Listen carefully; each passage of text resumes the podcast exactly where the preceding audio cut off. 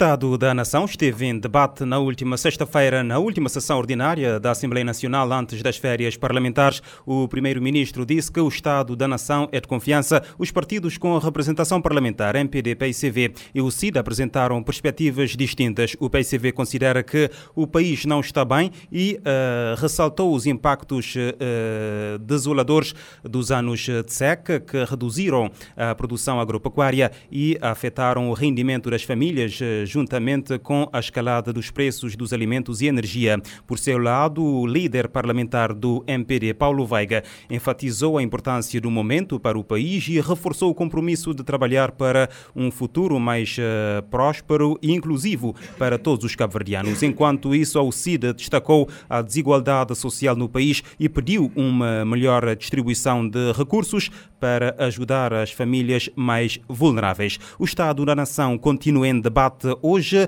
no uh, programa plenário da Rádio Morabeza. Hoje em estúdio recebemos Bem-vindo Cruz, uh, membro da direção uh, nacional do Movimento para a Democracia, participa pela primeira vez no debate. Seja bem-vindo. temos também Adilson Graça Jesus, do PICV, ele que é presidente da Comissão Política Regional do PICV em São Vicente, e o deputado da Nação, António Monteiro, em representação da UCID. Meus senhores, obrigado pela vossa presença, sejam todos uh, bem-vindos. Uh, comecemos, uh, vamos começar exatamente pelo MPD. Bem-vindo, Cruz. começamos pela pergunta de partida, não é? Qual é o estado da nação neste momento? Com muito gosto. antes de mais, eu cumprimento, cumprimento aos colegas né, aqui presentes, ao ouvinte residente e na diáspora que nos, que nos escuta. Cumprimento, parabenizo e agradeço à Rádio Morabeza pela oportunidade que nos, nos, que nos oferece para participar neste programa, cujo tema de, de grande importância e relevância para todos nós, que é falar do, do Estado da nação cabo-verdiana. Começo por dizer na minha reflexão, que é o Estado da Nação é, é, é de um país em, franca recuperação e, e, relançamento. Ou seja, estamos num, num processo de, de retoma, é? Uh, e estamos com, com os olhos colocados no futuro, próximo das pessoas. Com confiança, com positivismo e determinação. É, é um Estado da nação em contexto de crise, como o mundo vive, e exige mais responsabilidade dos atores políticos, dos partidos políticos e do cidadão, que é uma parte essencial e integrante desta nação. Eh, queria dizer que somos um, um, um país arquipelágico, com grandes fragilidades e vulnerabilidades, que, sem dúvida, constituem desafios que temos de enfrentar de frente, com coragem, sabedoria e soluções inteligentes. Deixar aqui claro que o populismo e extremismo nunca é, é boa solução para país nenhum, muito menos em, contexto de, de, crise, porque isto é um, é um, é um retrato meio caótico, extremista, não é solução para, para o nosso país. Cabo Verde enfrentou crises graves. Eh, nenhum outro governo em Cabo Verde enfrentou simultaneamente secas severas, prolongadas, foram as piores, as piores dos últimos, dos últimos 40 anos. A pandemia da Covid-19, efeitos da guerra na, na Ucrânia, impactaram fortemente o Estado, as empresas, e as famílias de todo o mundo, e em particular Cabo Verde. Não há argumentos uh, que os negacionistas que não, não, não creiam nisso, não querem acreditar nisso, posso, não, há, não há argumentos que possam apresentar, que possam repetir, que elimina o que de facto é a realidade factual que temos. O mundo vive momentos difíceis, os impactos fazem sentir também em Cabo Verde. Mas com, com determinação, o governo concebeu e implementou medidas sanitárias, de saúde pública, medidas financeiras e fiscais à bem da nação. O governo investiu, e bem, para proteger pessoas. O governo investiu para proteger empregos e, e empresas. Não deixou morrer pessoas, salvou vidas. Não deixou morrer empregos, salvou empregos e empresas. Com todas as dificuldades de um país como Cabo Verde, o governo protegeu rendimentos, protegeu empregos e protegeu a vida das pessoas durante a crise de pandemia Covid-19 e também durante esta crise provocada pela guerra na Ucrânia. Está-se a recuperar a economia. Cabo Verde teve uma das maiores contrações económicas mundiais neste período. Teve uma queda de 20%, 20,8% 20 em 2020. O importante é que agora estamos a recuperar e em 2021 recuperou 7%. Em 2022, 17,7%. Em dois anos consecutivos, a recuperação foi, foi superior do que a recessão. Isto de facto é, é trabalho, isto de facto, isto de facto é obra, porque senão continuaríamos em crise. Estamos, uhum. Estamos ainda na retoma. Já lá vamos aos detalhes. Deixe-me só passar aqui a primeira, uh, para finalizar aqui a primeira ronda com uh, o, uh, os outros dois participantes deste debate. já lá vamos a, aos detalhes, não é? Durante este debate. Adilson Graça Jesus, que país temos neste momento? Muito boa noite. Que permito cumprimentar, em primeiro lugar, os cabo-verdianos residentes na diáspora, mandar-vos um abraço uh, de perseverança, como sempre, aquilo que nós temos sido. Uh, aos colegas António Monteiro e Bem-vindo Cruz e ao Fredson também, da Rádio Morabeza. Eu, uh, assim, o Estado da Nação é aquilo que é mostrado um bocado naquele desconforto que o, o representante do MPD acabou de falar, o, o colega Bem-vindo Cruz, teve em uh, falar sobre o Estado da Nação e responder a sua pergunta. Porque, de facto, uh, negacionistas têm havido muitos e nós não podemos negar aquilo que está a acontecer no país. Uh, temos uma regressão em quase todos os setores de atividade e uma regressão tem vários, vários motivos. nós não podemos colocar de lado os impactos da, das crises, agora até o novo conceito é policrise, né? o novo conceito que o Ministro eh, das Finanças trouxe é da policrise, eh, mas de facto também constata-se uma incapacidade de nós, enquanto país, liderados por, pelo governo do MPD, eh, fazer face a, a esses problemas e conseguir solucionar, criar medidas que possam impactar positivamente a vida das pessoas. Eh, não é verdade aquilo que se tem dito que estamos a, a viver bem, estamos a, a recuperar uh, de facto que a vida das famílias, das famílias e das, das empresas uh, está a melhorar. Não é verdade isso. o que acontece é que nós tivemos um crescimento, um crescimento que, real, um crescimento económico foi por via das despesas públicas. Esse crescimento não afeta a vida das pessoas porque o setor económico não está a conseguir produzir empregos.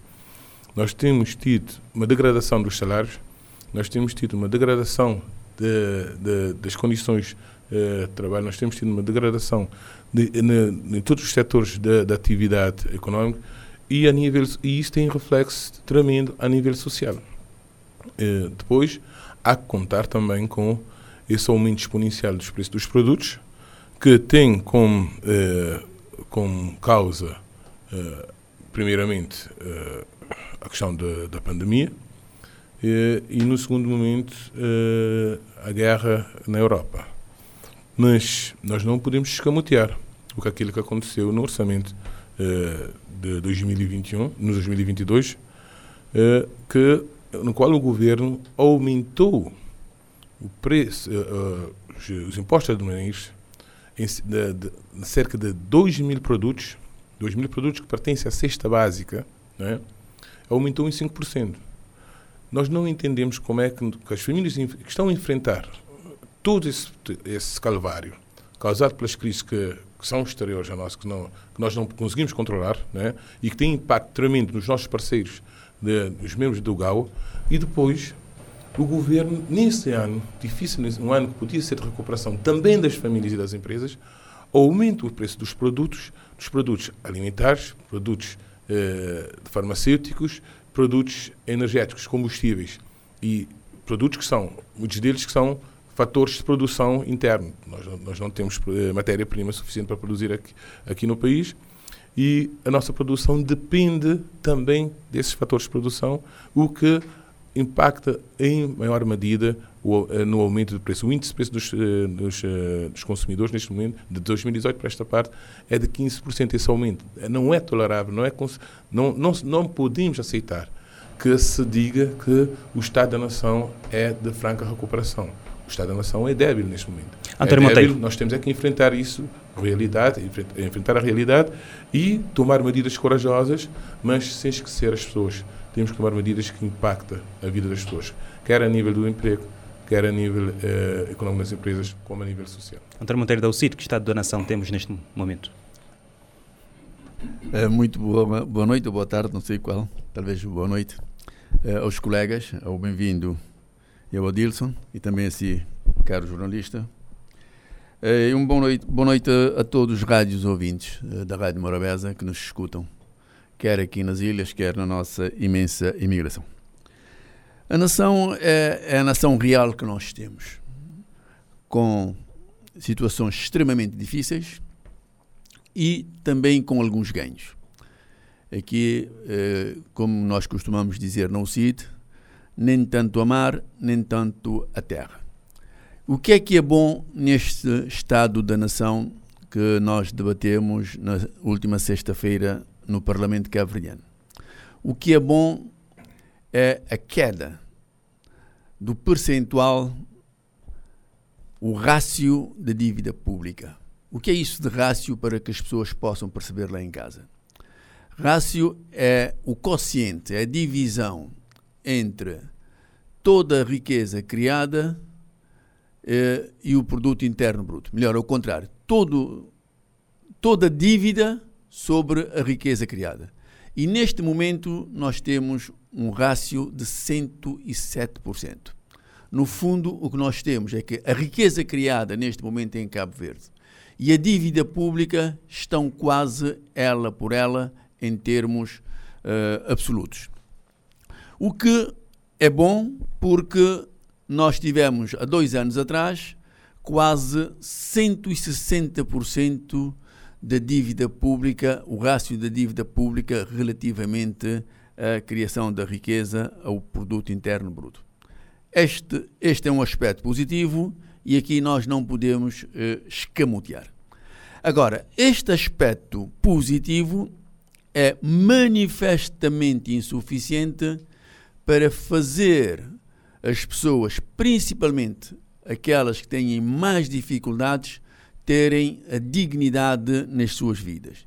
Isto é, permitir que através do seu emprego, através dos recursos que cada família ou que cada chefe de família, quer seja ele homem, quer seja ele mulher, conseguem arrecadar para levar para casa e, consequentemente, poderem alimentar os filhos. E é aqui que as coisas complicam.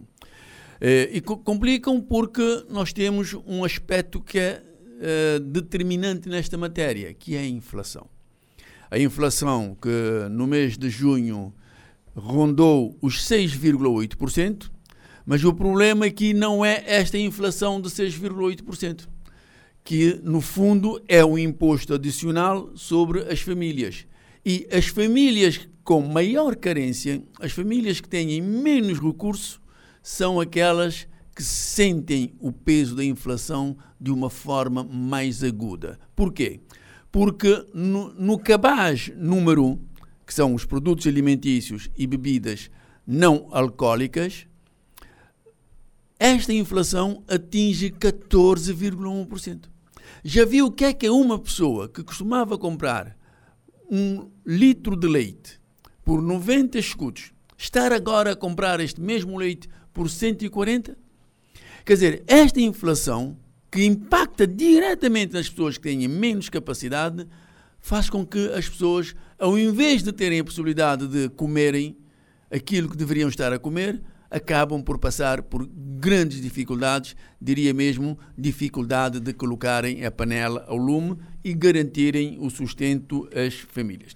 Mas não é só essa questão da alimentação. Nós temos o problema da segurança eh, no país. Apesar de São Vicente, nos últimos tempos, nós temos a polícia mais dinâmica, a polícia a conseguir uh, mostrar os seus dentes e, consequentemente, a baixar um pouco esta, uh, este terror que as pessoas viviam, mas a nação não é, só, só, não é só São Vicente, a nação também é praia. Então, neste aspecto do Estado da nação, nós temos que ver também para essa questão de segurança, porque precisamos ter melhores condições. Por último, antes de terminar, chamaria também a atenção para a qualidade da nossa democracia. Nós temos que ver que Uh, o Estado da Nação não é só a comida em cima da mesa, não é só a questão da segurança, mas é acima de tudo a própria qualidade da nossa democracia. Porque se nós não tivermos uma democracia devidamente qualificada, estaremos a criar condições para uma bagunça e isto acabará, como é óbvio, prejudicar profundamente a própria nação e fará com que as pessoas percam credibilidade eh, nas instituições e na classe política, o que é extremamente mau. Eh, bem-vindo, Cruz, do eh, MPD. Realmente não podemos analisar o estado da nação sem falar do aumento generalizado dos preços e da sua consequência na vida dos cabo-verdianos, resultado também da conjuntura internacional. Foi feito o que se esperava ou o que era possível para mitigar esta situação? Bem, o governo tem, tem apresentado soluções inteligentes ao país ao povo de Cabo Verde, às empresas, às pessoas e, e temos estado a funcionar da melhor forma possível. É? Evidentemente que os preços que aumentaram das matérias-primas e, e, dos produtos foram preços que vieram já aumentados do exterior. Nós importamos, importamos tudo, não é? Tudo e mais qualquer coisa. Nós praticamente o que o que o que processamos aqui em Cabo Verde é muito pouca coisa. A nossa condição de transformação é, é, é ainda é, é, é, diminuta. Nós queremos, queremos chegar lá, mas ainda não, não, não temos condições para tal. Evidentemente que se os preços dos produtos vêm, vêm caros, é claro que aqui também tem que sofrer, eh, tem que ser repassado. O consumidor terá, terá, que, terá que arcar com, com com, com essa carga. Mas, mas sobre isso o governo tomou algumas, algumas medidas, algumas políticas que foram implementadas para proteger as pessoas, para proteger as, as, as empresas, etc, etc, etc. E, e, evidentemente, quando os preços aumentam, é de facto que a inflação acompanha isso. Isso, isso, isso, isso é normal no estado em que estamos, na retoma em que estamos, na crise que vivemos. O turismo foi fortemente atingido, não é? E, e este governo conseguiu agora recuperar o, o, turismo em 2022 para níveis superiores ao período anterior à pandemia. Isso, isso, é, isso também é um facto? Uh, uh, Falou-se aqui da, da, da dívida pública. A dívida nominal, de facto, tem que aumentar. Tem que aumentar porque com a dívida cria-se riqueza para poder pagar a própria, a própria, a própria dívida. Uh, e temos que ter soluções eh, alternativas para financiamento. E o endividamento é, é, é, é uma dessas formas. E o governo tem, tem, saído, tem saído bem nisto. Vejamos uma coisa: neste momento é preciso, há projetos há, há, para, para implementar e, e, e está-se à procura de, de, de financiamentos. É? é preciso, por exemplo, de 500 milhões de euros por ano para combater a pobreza extrema. Isso não é possível somente com uhum. orçamento. Eh, bem-vindo. O governo tem, tem, apontado aqui uh, uh, para valores de crescimento históricos, mas a oposição tem uh, reiterado que este crescimento não tem tido impacto na vida das pessoas. Isso é o papel da oposição. A oposição tem, tem que dizer. Mas acha isso. que isso tem tido impacto na vida tem das tido pessoas? impacto, sim, tem tido impacto nas pessoas, tem tido impacto na- nas empresas, tem tido impacto nos empregos. Como eu disse há bocado, o governo funcionou e, e funcionou bem, tomou medidas estruturantes para, para salvar a- as pessoas e o governo, neste momento, tem os olhos colocados na- na- no futuro próximo de, de Cabo Verde para o bem-estar das pessoas, para a felicidade das pessoas. Isto é que é extremamente importante para nós. Nós temos, neste momento, que contribuir com, com o governo e como cidadão comum para que, de facto, o governo saia neste processo e consiga ultrapassar essas dif- dificuldades que são consequências das crises que ainda vivemos. A Covid-19 ainda é uma realidade. Exato. A guerra na, na Ucrânia é uma realidade. Exatamente sobre isso. E para fechar essa parte aqui, eh, o certo é que as perspectivas de crescimento económico e inflação continuam altamente incertas. Eh, a presidente do Banco Central Europeu, eh, Christine Lagarde, disse que a saída unilateral da Rússia do acordo de cereais do Mar Negro é mais um risco para a inflação. Que medidas preventivas o governo pode tomar para minimizar o impacto que isso pode po- pode ter, não é, eh, nas famílias.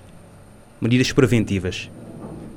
Veja, se de facto o, o- o trigo, o cereal, o milho, seja lá o que for, vem da, da, da Europa ou do leste com, já com uma inflação, o governo aqui tem que tomar medidas para tentar mitigar, digamos, este, este, este aumento de preço, para que de facto as famílias mais pobres não, não sofram com isso e que todo o cabo-verdiano também não sofra com isso. Evidentemente que o governo vai, vai saber tomar medidas e soluções alternativas inteligentes Mas o que é que para- sugere? Para, para, para ultrapassar este processo.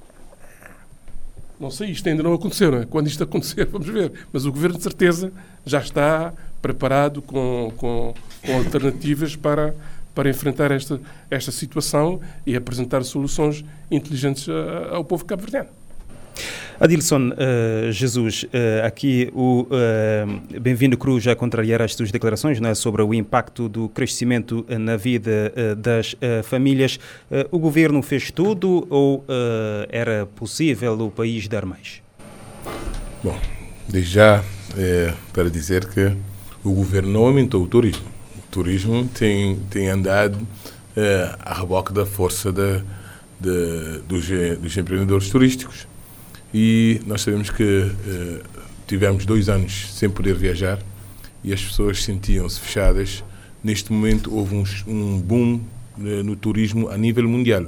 E Cabo Verde ganhou com isso, ainda bem, ainda bem, porque é mais receita, é mais serviço a ser vendido a, a- aos turistas. Eh, portanto, relativamente à, à sua pergunta, eu tenho que dizer que não. Tenho que dizer que não. Porquê? Porque nós temos assistido um pouco por todo, por todo o país, mas aqui em São Vicente, nós estamos aqui em São Vicente, podemos focar aqui. Eh, há, tem havido um, um aumento de insegurança, tem havido uh, um aumento do, do desemprego. Nós temos um número de jovens fora da educação, fora da, da formação e fora de, do emprego que é extremamente grave. Eh, quem anda nos bairros vê a dificuldade que as pessoas, que as pessoas passam. E eh, o governo manteve-se insensível em diferentes, eh, em diferentes momentos. Veja, você perguntou é, quais é que, que seriam as medidas que. Você perguntou, bem-vindo, quais é que seria, seriam as medidas que o governo poder, eh, que poderia começar a avançar ou a preparar. Uma delas tem que ser, de facto, criar uma lufada que permita que permita, dentro das tais bazucas financeiras e dos dinheiros que nunca mais acabam, que permita ao governo subsidiar esses bens de primeira necessidade. Eh, arroz, eh, farinha, eh, milho, óleo. Porquê? Porque eh, se nós tivermos um, um novo aumento de, de preço nesses produtos, vai ser muito mais difícil levar a panela ao lume, vai ser muito mais, muito mais difícil, na continuidade daquilo que o António Monteiro estava a dizer, a, um cabo-verdiano comprar um litro, um litro de leite eh, acima dos 145 escudos ou 100, eh, 150, conforme for a marca. Portanto, eh, esses, nós, alguns produtos nós temos que criar uma capacidade para, para, para essa proteção. E a saída da, da Rússia desse acordo dos cereais, é claro que eh, preocupa qualquer governante, deve preocupar qualquer governante. deve preocupar qualquer governante, mas eu tenho, um, eu tenho algum receio perante aquilo que poderá acontecer em Cabo Verde, porque nós tivemos uh, aquela situação de um aumento de, exponencial do preço da farinha, em que o governo manteve-se sereno sem fazer essa subsidiação. Ou seja, retirou-se da subsidiação. E a farinha é um fator, para além de ter um impacto tremendo na vida das pessoas em casa, é um fator de produção para o ganha-pão de muitas famílias também.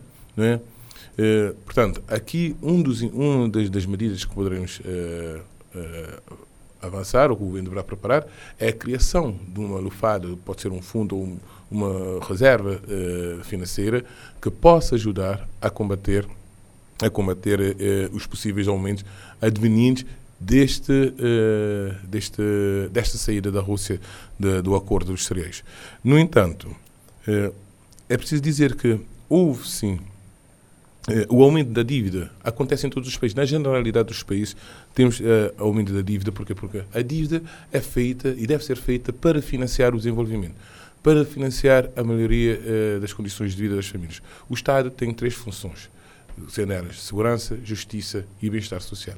A segurança e justiça autonomizadas, bem-estar uh, económico-social das, das famílias, das suas gentes. E aqui é que o Estado deve avançar com o aumento da dívida para financiar esse bem-estar nós não podemos ter um aumento exponencial da dívida, daquilo que nós, nós tivemos aqui a falar, e depois nós não conseguimos olhar, nós não conseguimos eh, objetivar ou ver onde é que essa dívida está. Claro que temos que ter ou, ou obras, ou emprego, ou produção de emprego, ou uh, subsidiação de, de bens do primeiro cabaz. Nós temos que conseguir visualizar essa dívida. Se não, não conseguimos visualizar essa dívida, por exemplo, as empresas estão com dificuldades enormes, não conseguem ter acesso ao crédito, não conseguem eh, se financiar para produzir. Nós temos um nível de produtividade muito baixo. Né? Nós temos que conseguir visualizar essa dívida. Se não visualizarmos essa dívida, essa dívida não serve. Independentemente se for menor ou maior que o PIB, quer seja a dívida interna, quer seja a dívida externa, tem que ser visualizada e tem que ser sentida na vida das pessoas. E a verdade é que não está sendo neste momento. António Monteiro, a mesma uh, pergunta uh, para si. Uh, sei que a UCID também tem batido muito nesta tecla sobre as medidas que o governo pode tomar para, digamos, antecipar um possível novo aumento dos preços a nível internacional, fruto desta retirada unilateral da Rússia do acordo de cereais. qual é a posição do partido? O que é que o partido sugere? Permita-me antes dizer o seguinte. Nós temos que considerar que o governo uh, arrecadou este ano, no primeiro trimestre, uh, eh, 28% ou mais de receitas advenientes dos impostos. Isto é quase 5 milhões de contos a mais do que aquilo que normalmente arrecada. Ora, 5 milhões de contos é muito dinheiro. É muito dinheiro e este dinheiro deveria ser utilizado também para colmatar um pouco as dificuldades que as famílias mais pobres estão a viver no dia a dia. Mas, infelizmente, o governo faz uh, muitos anúncios, mas estes anúncios, infelizmente, acabam por não chegar às pessoas, aquelas que realmente precisam do apoio direto.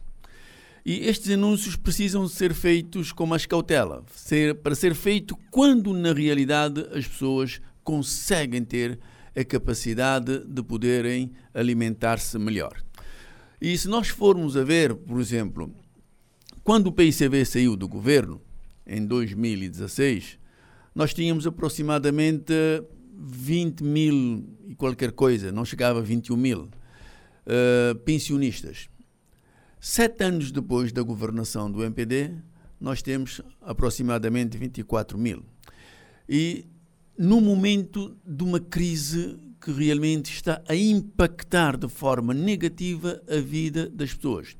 E o governo que conseguiu o feito que eu disse há bocadinho, deveria ter também a capacidade de minimizar o sofrimento das pessoas, mas não está a conseguir fazê-lo tirando, como é óbvio, aquela parte que tem a ver com a tarifa social da água e a tarifa social da energia. Aí também é uma medida positiva. Mas nós temos que pensar como realmente trabalhar no sentido de preparar o país. Vou dizer-lhe uma coisa. Repare, neste momento, uma tonelada de trigo está à volta, estava, pelo menos na sexta-feira, quando eu consultei, estava à volta de 250 dólares uma tonelada. E no Brasil ou na Argentina, porque se for comprado em França é mais barato ainda. Mas eu pergunto, e nós já falamos nisso muitas e muitas vezes, por que é que o país não se prepara para ser realmente é, um depósito, um celeiro de grãos? Para termos aqui grandes silos, grandes silos, para armazenarmos trigo, para armazenarmos centeio, para armazenarmos cevada, para armazenarmos milho e outros grãos para que realmente possamos ser aqui no Atlântico Médio um país para fornecer outros países quando há situações deste tipo que nós estamos a viver agora. Para que o país mantenha sempre uma almofada em termos de poder alimentar a sua população. Isto por um lado. Mas por outro lado, nós temos que internamente criar as condições para sairmos das mãos estendidas que passamos desde a independência, quase que passamos com as mãos sempre estendidas, à espera que alguém coloque alguma coisa nas nossas mãos. Já é a altura de desenvolvermos tecnicamente a nossa agricultura para podermos diminuir o impacto que nós temos, que é bastante negativo, que vem do exterior e que acaba por prejudicar os cidadãos cabo-verdianos. E Quero dizer aqui ao meu amigo bem-vindo que os, o governo, infelizmente, não está a conseguir. Só para dar um número, neste momento, em 2000, os dados são 2022, 2022 relativamente a 2021, nós aumentamos 9 mil, em 9 mil, o número de pessoas no limiar da pobreza. 9 mil de um ano para o outro. Ora, isso é, obra. Isto não pode estar a acontecer. E o governo finge que está tudo bem. Finge, faz como a avestruz. Mete a cabeça na areia, faz anúncios pomposos e as pessoas não comem nos anúncios.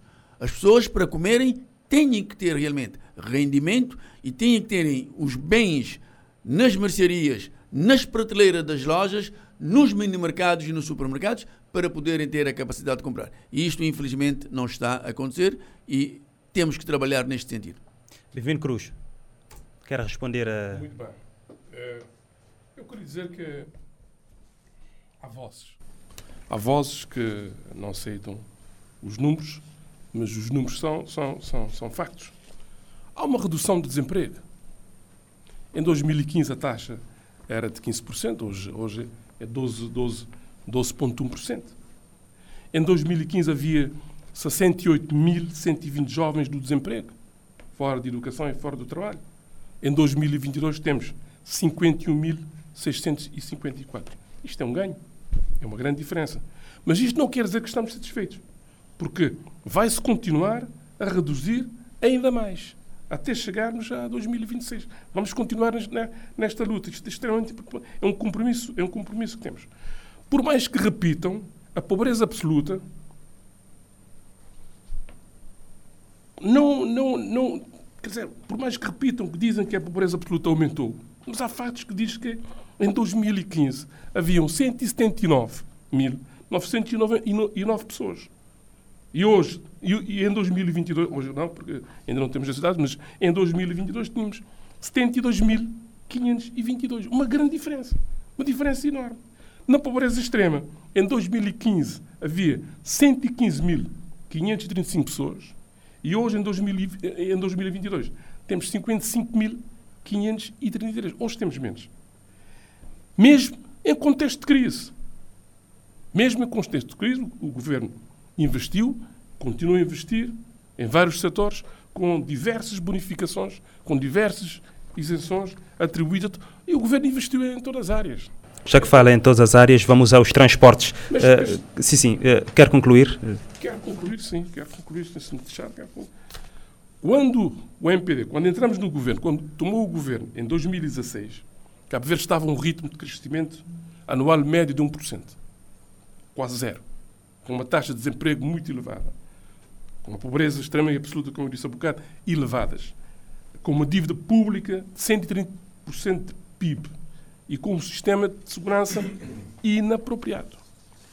A segurança interna, neste momento, com todas as adversidades e complicações que temos, o governo tem, tem, tem assumido o compromisso com a segurança interna e o combate à criminalidade. Criminalidade. E neste setor está-se a investir medidas de políticas apropriadas às situações. E temos tido melhorias significativas alcançadas. O polícia de hoje é diferente do polícia de ontem. Hoje o polícia tem outras condições de funcionamento, de atuar, de estar. Está melhor apetrechado de equipamentos. Está mais adequado, está mais preparado. Hoje o polícia revela-se um profissional mais motivado e mais preparado para desempenhar a sua função, graças aos investimentos e às medidas que este governo tem tomado em relação ao corpo policial. Várias operações de sucesso têm sido feitas por todo o país. Está a combater a criminalidade, está a combater os males urbanos, que às vezes são difíceis de debelar, dada a sua permanente criatividade. Deixe-me só entrar aqui nos transportes, um setor importante, e já estamos a quase a, a, a chegar Uh, no uh, final, uh, o setor dos transportes continua a enfrentar grandes desafios. Bem-vindo. O setor dos transportes, de facto, é, é, é um setor que, por si só, é um desafio grande para qualquer cabo-verdiano. Nós somos, um país arquipelágico, não é? cuja a mobilidade, a circulação de bens, a circulação de pessoas e, e de bens, não é? Tem as suas tem as suas complicações. Mas mesmo assim, o governo tem investido neste, neste setor, tem investido muito neste, neste setor. Estamos a ter melhorias, estamos a ter ganhos, estamos a ter ganhos. Isto é visível, estamos a ter, estamos a ter ganhos. Só para, só para dar alguns dados. Uh, em termos de transporte, está a funcionar, está a funcionar e está a funcionar bem, porque de facto não, não, não estamos parados. Veja, por mais que se diga que, que, que não há transporte, transporte, neste momento temos nove barcos a funcionar. Todos a funcionar. E tam, nove barcos a funcionar. Onde estão? Estão a funcionar. Estão a funcionar. E estão a funcionar bem. É, Fez 822 viagens em 2022. 97 mil passageiros foram transportados e 37 mil toneladas de cargas transportadas com nove barcos a funcionar. Isto, isto, isto, isto, é, isto é um ganho, isto é, isto é obra, é mais-valia. Por todos os problemas que temos, por todos os problemas que temos tido, mas o governo está a funcionar, está a arranjar medidas, está a arranjar soluções inteligentes para isso, para que efetivamente as pessoas não, tenham, não, não passem dificuldades com, com, com, com, com os transportes em Cabo Verde. Tem sido, tem sido isso, tem sido, mas isto é um drama. Estamos a funcionar bem, e muito bem com isto, e estamos a apresentar soluções todos os dias. E, em termos de, de, de, transportes aéreos. Em termos de transportes aéreos, a TSV está a funcionar. Recebeu-se mais um, uma aeronave eh, e vai funcionar e vai continuar, e vai continuar bem. Já está a voar para, para, para, para, para outras rotas. E está e tá, e tá a cumprir, vai cumprir, e vai se investir mais, e, e, e dentro de pouco tempo temos uma, uma empresa de. uma companhia de bandeira a, agradar os, os cabo-verdianos. É isso, é o compromisso, e nós vamos fazer tudo e mais alguma coisa para que isso aconteça até 2026. Adilson Graças Jesus, também sobre os transportes. Como é que estamos? Eu acho que sobre os transportes o Bem-vindo Cruz disse tudo. Ou seja, disse tudo aquilo que está a fazer, que é, disse, não disse nada não disse nada porque é o setor onde eh, nós não conseguimos, o governo ainda não deu uma bola na rede. E nem no poste, está a passar tudo ao lado, está a passar tudo ao lado, mas eu já vou lá. Só que é preciso repor aqui algumas questões, é dizer que eh, dos 51.654 eh, desempregados que nós temos, nós temos ainda que juntar mais os inativos. Porquê? Porque em 2016 nós tínhamos nós, tínhamos, nós tínhamos uh, 200 e, 200, nós tínhamos uma população empregada de 209.625 pessoas. Caiu em 2022, em 2022 para 178.016 pessoas. Onde é que as pessoas vão? Foram. Essas pessoas uh, deixaram o país ou foram para os inativos. Ou seja, nós, pessoas que estavam empregadas, nós tivemos uma destruição de emprego nessa ordem. A taxa de inativos está a cerca de 250 mil pessoas. Aumentou de 140 em 2016 para, 250, para mais de 250 mil. Portanto, 140 mil para 250 mil é um valor que ultrapassa 100 mil. Está a ver? Portanto, muitas de, das pessoas que não constam hoje da taxa de desemprego estão dentro desses nativos, fora a saída exponencial de jovens que nós temos, pessoas que nós temos tido em Cabo Verde. Repare que eh, as perspectivas de, de, demográficas de 2010 é, era, dariam Cabo Verde a volta de 550 eh, mil pessoas ou mais, neste momento. Nós estamos a 490 mil pessoas, menos de 60 ou 70 mil pessoas. 498. De, de, relativamente a, a, a, às perspectivas demográficas. Ou seja, os cabo-verdianos deixaram a nossa taxa de natalidade não reduziu assim tanto e a nossa taxa de mortalidade não aumentou também. No, uh, uh, nosso nível de, de, vida está, está a aumentar, a esperança média de vida está a aumentar. Isso quer dizer que as pessoas estão a algum lado.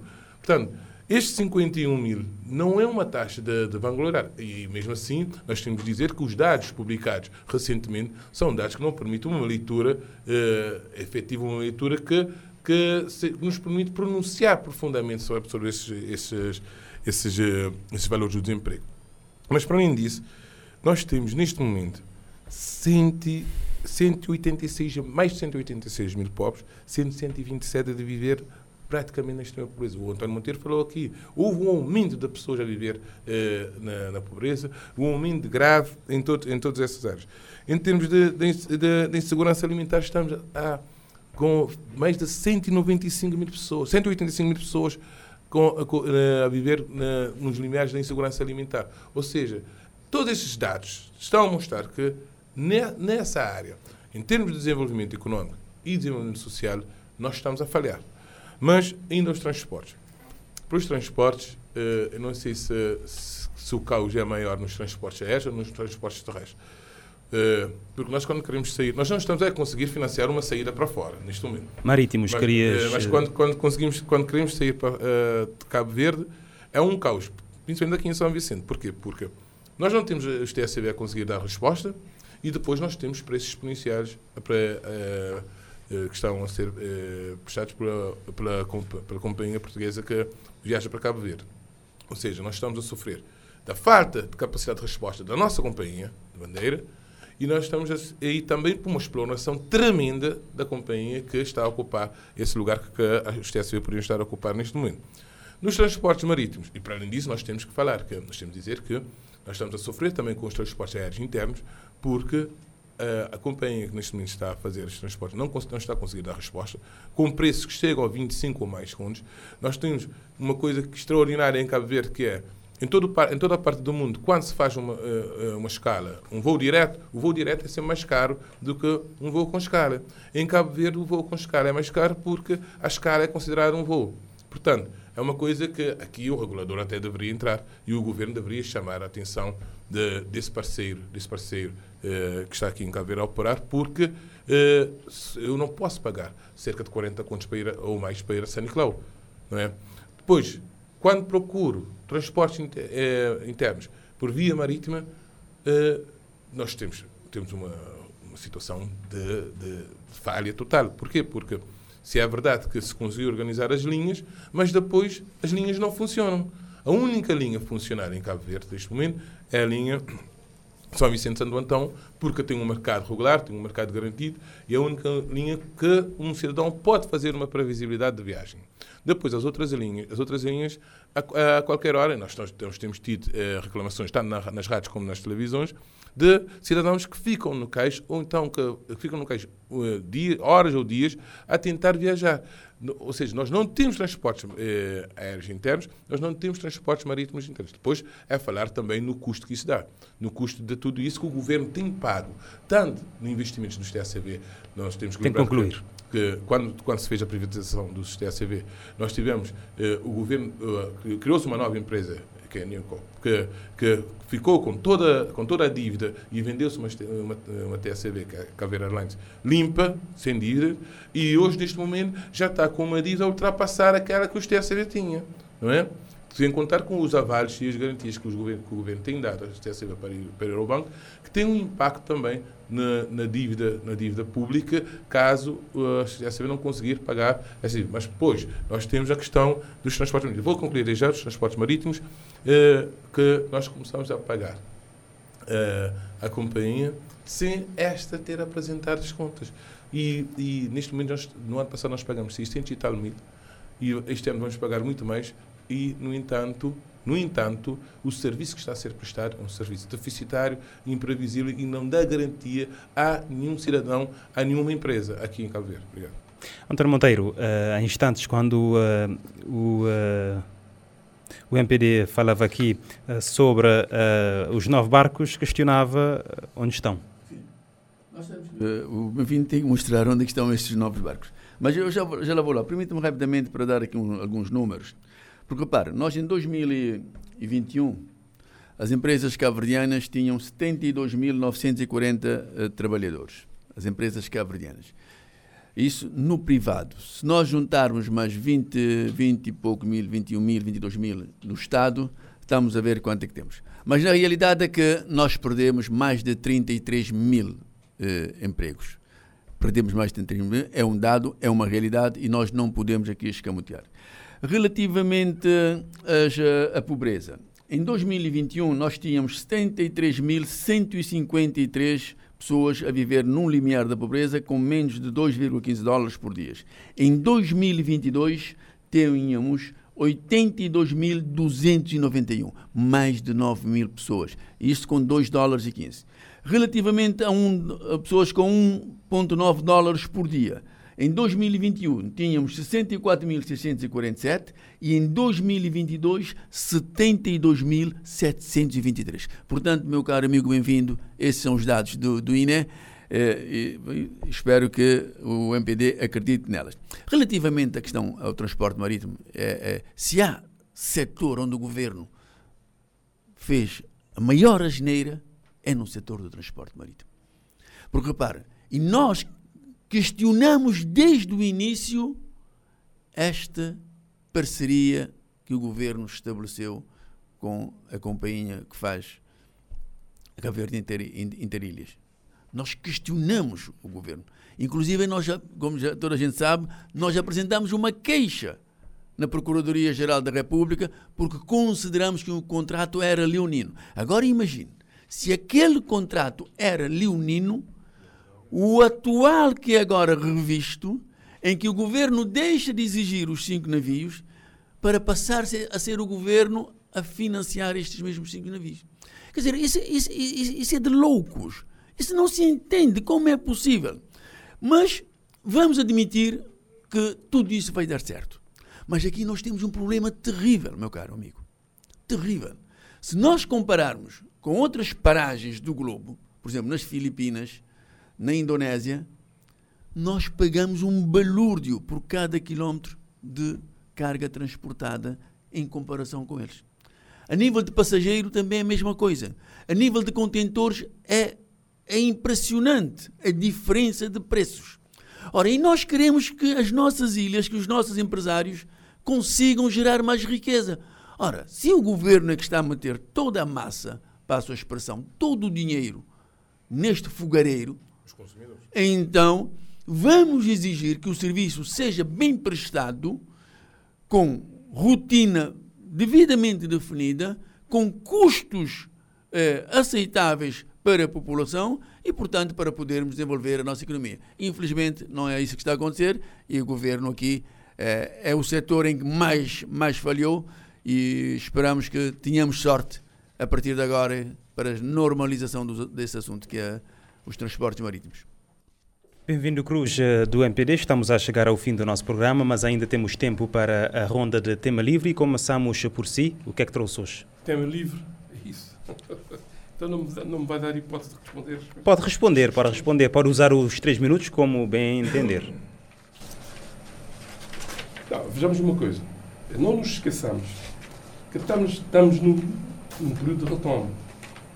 Tivemos umas crises complicadas, não é? Tivemos umas crises complicadas em Cabo Verde. E evidentemente que isso tudo conta. E são consequências para todo o mundo.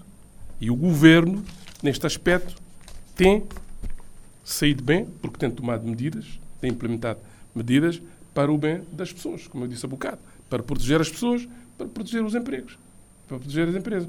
Isso tem sido. Houve queda de, de empresas, concordo consigo sim, porque numa situação calamitosa em que se vivia, é normal que, que algumas empresas não conseguissem aguentar. Mas o governo criou linhas de crédito, de financiamento, de bonificação para as empresas, empresas pequenas, empresas médias, empresas grandes, para que efetivamente eh, os, os empregos não morressem. E isso aconteceu, isso foi, foi um facto. E nós sabemos disso, não é? Agora, eu queria é, dizer também que a imigração não é assim é, dramática, porque, vejamos, a população não reduziu, a população não reduziu assim tanta. Não reduziu assim tanta. A imigração é um fenómeno, é um fenómeno social que faz parte da história de Cabo Verde. Uh, temos jovens a querer sair para conhecer uh, novas gentes, novas terras, nova, novas oportunidades. São sonhos, é? mas isso faz parte do nosso ADN. É, faz parte da história de Cabo Verde. Mas não é assim grandes imigrações.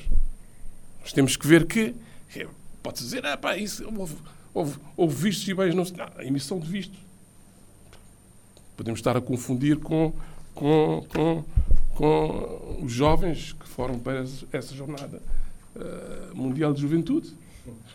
Podemos estar a confundir com pessoas que, nessa altura, é altura de férias, vão de férias. Podemos estar a confundir com os estudantes que, neste momento, pedem vistos, e são muitos. Portanto, pode ser que seja, pode ser que seja, que seja, que seja, que seja isso. Mas, entrando no, no, no, no, tema livre, eu queria dizer o seguinte o governo está a construir o futuro de Cabo Verde. O futuro próximo para as pessoas, visando a felicidade e o bem-estar de todos. Evidentemente que há, há vozes, há vozes que, que, que negam tudo isso.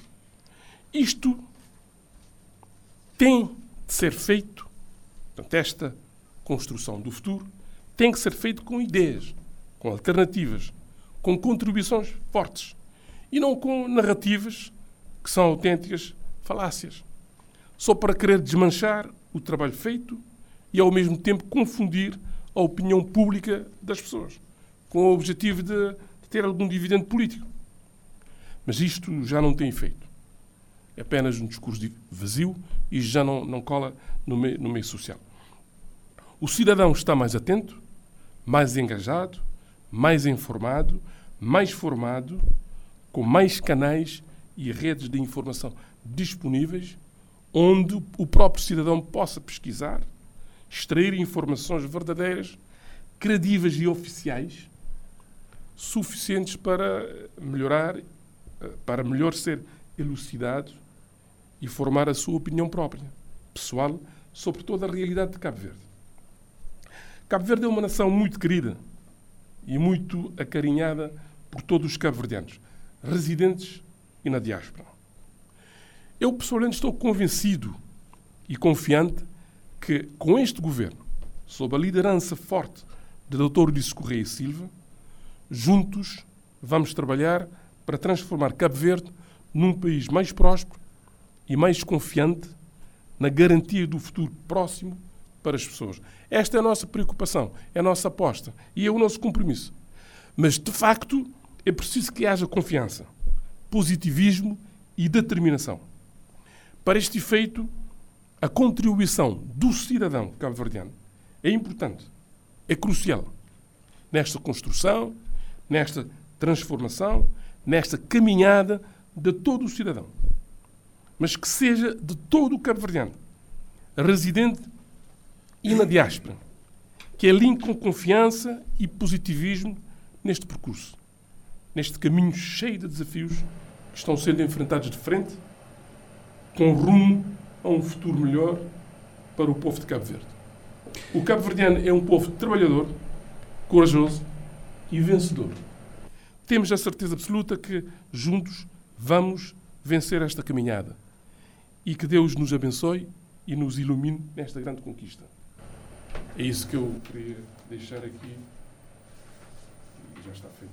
Adilson, graças a Jesus, também tem três minutos, o, uh, portanto, o tempo para abordar o tema livre de hoje. Bom, eu quero agradecer essa última parte do colega bem-vindo. Que Deus nos ilumine mesmo, porque se for esperar pelo governo, nós estamos desgraçados. Mas pronto, é, porque essa narrativa que o MPD e o governo estão a criar sobre negacionistas, sobre escamoteamentos, sobre, daqui a pouco vão começar a falar de terraplanistas, é uma coisa grave. É uma coisa. Estão a mentir ao país, estão a mentir as pessoas, não podem fazer isso, não podem. Não podem porque os cavreiros não sentem que esse futuro acontecer. Mas nós não podemos governar para o futuro. Temos que governar para o presente. Há problemas emergenciais que têm que ser resolvidos hoje. E numa coisa, não vamos romantizar a imigração. Essa imigração está a acontecer não é uma imigração romântica. É uma imigração que vem na linha das nossas imigrações, que são dolorosas, que é a separação familiar, por questão de necessidade. Já devíamos ter estar, estar a construir uma, uma outra terra na nossa terra. Estes cinco barcos vamos pagar, estes cinco barcos vamos entregar a uma companhia com capital maioritariamente estrangeiro. Não, quero ver se houver retorno, como disse o António Monteiro, se houver retorno, pelo menos em termos de, de facilitação da economia, pelo menos que haja esse ganho. Essa tática da avestruz do MPD não pode levar o país a, para cair no precipício que está a desenhar temos que fazer, temos que levantar a cara, olhar de frente e uh, avançar para construir algo de verdade. Quero só terminar nestes meus três minutos para falar de uma coisa que para mim é muito caro, o Estado de Direito Democrático. Nosso Estado de Direito Democrático está, tem estado a sofrer uh, tremendos rumos. Tremendos rumos uh, na medida em que o Estado de Direito Democrático fundamenta-se no princípio da legalidade, no primado da lei. E uh, aquilo que, uma das coisas que a lei protege é a questão da transparência. E nos últimos tempos, o nosso governo, a nossa gestão, a gestão pública tem sido totalmente intransparente. Não há divulgação de dados, há, uh, uh, sub, uh, esconde informações, os contratos são, devem ser públicos, não são divulgados. Ver aquilo que foi a procura que os deputados tiveram no Parlamento para se ter acesso aos contra, ao contrato com, com a Islander falar na Islander neste momento é, é, quase como uma dor de cabeça para o MPD e para o país. Né? Portanto, a questão da transparência é algo que qualifica toda a democracia. E neste momento nós sentimos que o país não está a ser governado de forma transparente.